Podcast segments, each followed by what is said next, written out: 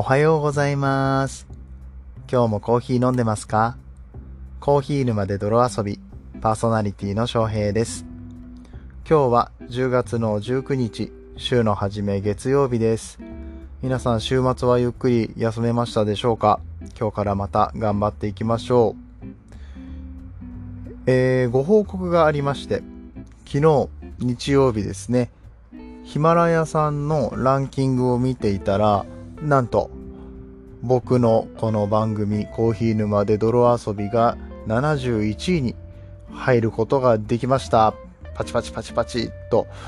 行きたいところなんですが、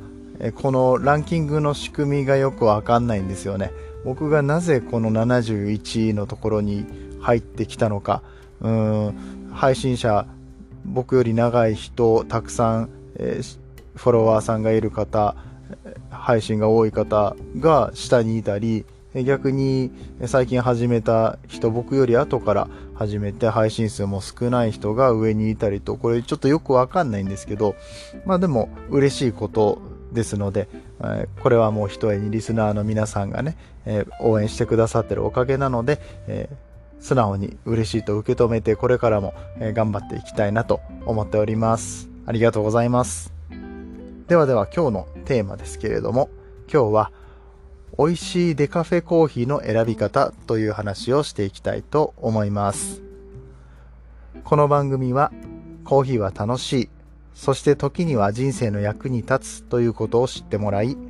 リスナーの皆さんを広くて深いコーヒー沼に引きずり込んでいくということを目的とした毎日10分間のトークラジオとなっております。本日のテーマ、美味しいデカフェの選び方は、リスナーの方からのリクエストとなっておりまして、同じヒマラヤで配信をされている太陽さん、天才日記 in バンライフという番組をされています。こちらの太陽さんはね、今アメリカに住んでおられるんですけれども、アメリカで手に入るデカフェと日本で手に入るデカフェが結構違うと思うので、太陽さんが望まれるえ回答になるかわかりませんが、えちょっとデカフェの話をしていきたいと思います。このデカフェコーヒーですね、技術の進歩によって、最近では99.9%までカフェインを除去することができると、えそういうコーヒーが出てきているんですけれども、なんせね、このデカフェのコーヒーって、デカフェ臭っていう独特の香りがしまして、うん、香りっていうか、まあまあ言ったらあんまり美味しくないんですよね。なんか麦茶とかコーン茶みたいな謎の香ばしさみたいなものがあったり、雑味があったりして、うん、まあ国内で言ったら手軽で美味しいものっていうのは、まあ僕はまずないなと思ってますね。一つだけおすすめできるとしたら、インスタントコーヒーで、マウントハーゲンっていうドイツのメーカーがあります。こちらのデカフェのコーヒーっていうのは、まあそこそこインスタントの割には、そしてデカフェの割にはいけるのかなって感じですね。たまにスーパーで見かけますし、ちょっと高級ラインの、そうだな、成城石井みたいなところに行くと、え売ってることが多いかと思います。それ以外のデカフェコーヒーは、うんやはりスーパーとかで買うよりは、コーヒー専門店で豆や粉で買った方が美味しいものが選べるというのはまず、前提として、置いておきたいんですけれども、デカフェコーヒーっていうのは生成の方法が3種類あります。その3種類の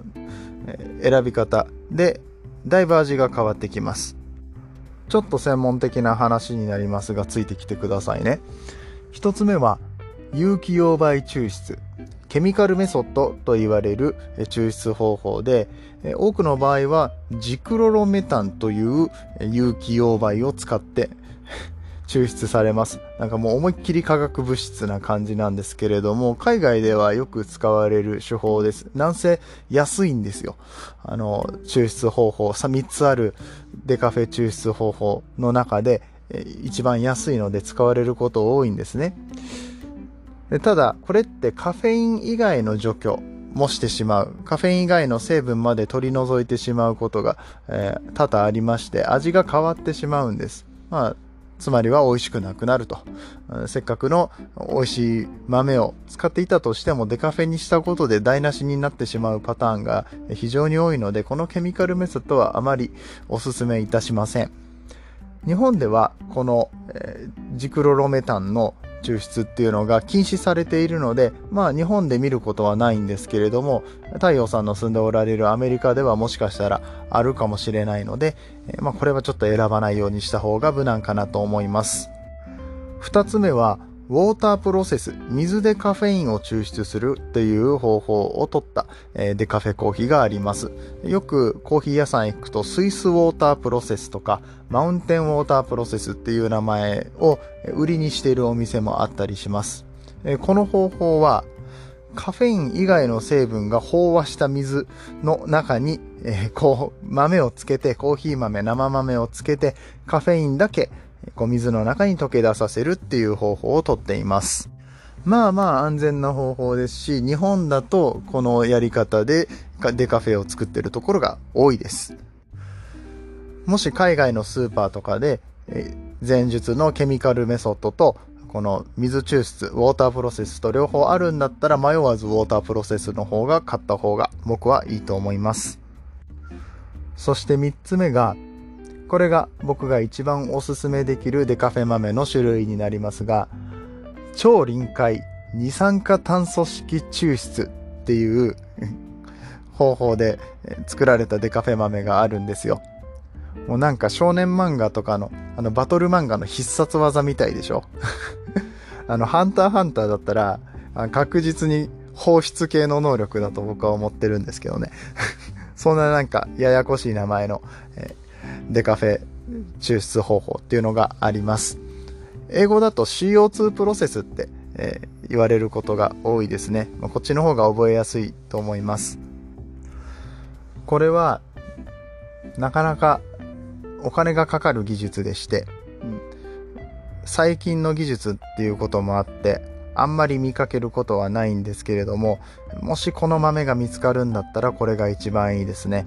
というのはコーヒーの豆の味を損なうことなくつまり普通に飲まれているカフェイン入りのコーヒーと遜色のない味を出せるっていうプロセスになっております。でしかも抽出に二酸化炭素を使っているっていうことで仮にもしこの二酸化炭素が残留してしまったとしても普通に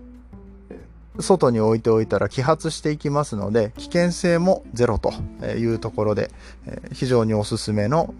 最新のデカフェ豆の種類となっております。なんと日本にはですね、この超臨界二酸化炭素式抽出で作られたデカフェの豆を専門に扱ったコーヒー屋さんっていうのが存在しまして、それが軽井沢にあるイノセントコーヒーさんというところです。しかも日本国内でこのデカフェにした豆しか扱わないっていうこだわりのお店でして、こちら自社のネットショップや Amazon にもショップを置いているので、リンクを詳細欄に貼っておきますので、興味がある方はそちらを一度覗いてみてください。こちらのお店ではコーヒー豆だけではなくて、コーヒーのドリップバッグや、あと濃縮液、お湯や牛乳で割るだけで簡単に飲めるっていうものも販売されていますので、わりかし手軽に、え、お試しできるんじゃないかなと思います。いかがでしたか？科学技術の進歩によって、一昔前では味わえなかったデカフェのコーヒー、普通のコーヒーと遜色のない美味しいデカフェコーヒーというのが飲めるようになっています。この技術がさらに進歩すれば、また世間一般に浸透すれば、コンビニやスーパーで美味しいデカフェのコーヒーが買える時代もすぐそこに来ているんではないでしょうか。そのコーヒー業界の発展を支えるのは、やはり消費者の皆さんがどれだけコーヒーにお金を使ってくれるかという話なので、皆さんコーヒーを飲みましょう。今週もいっぱいコーヒーを飲みましょう。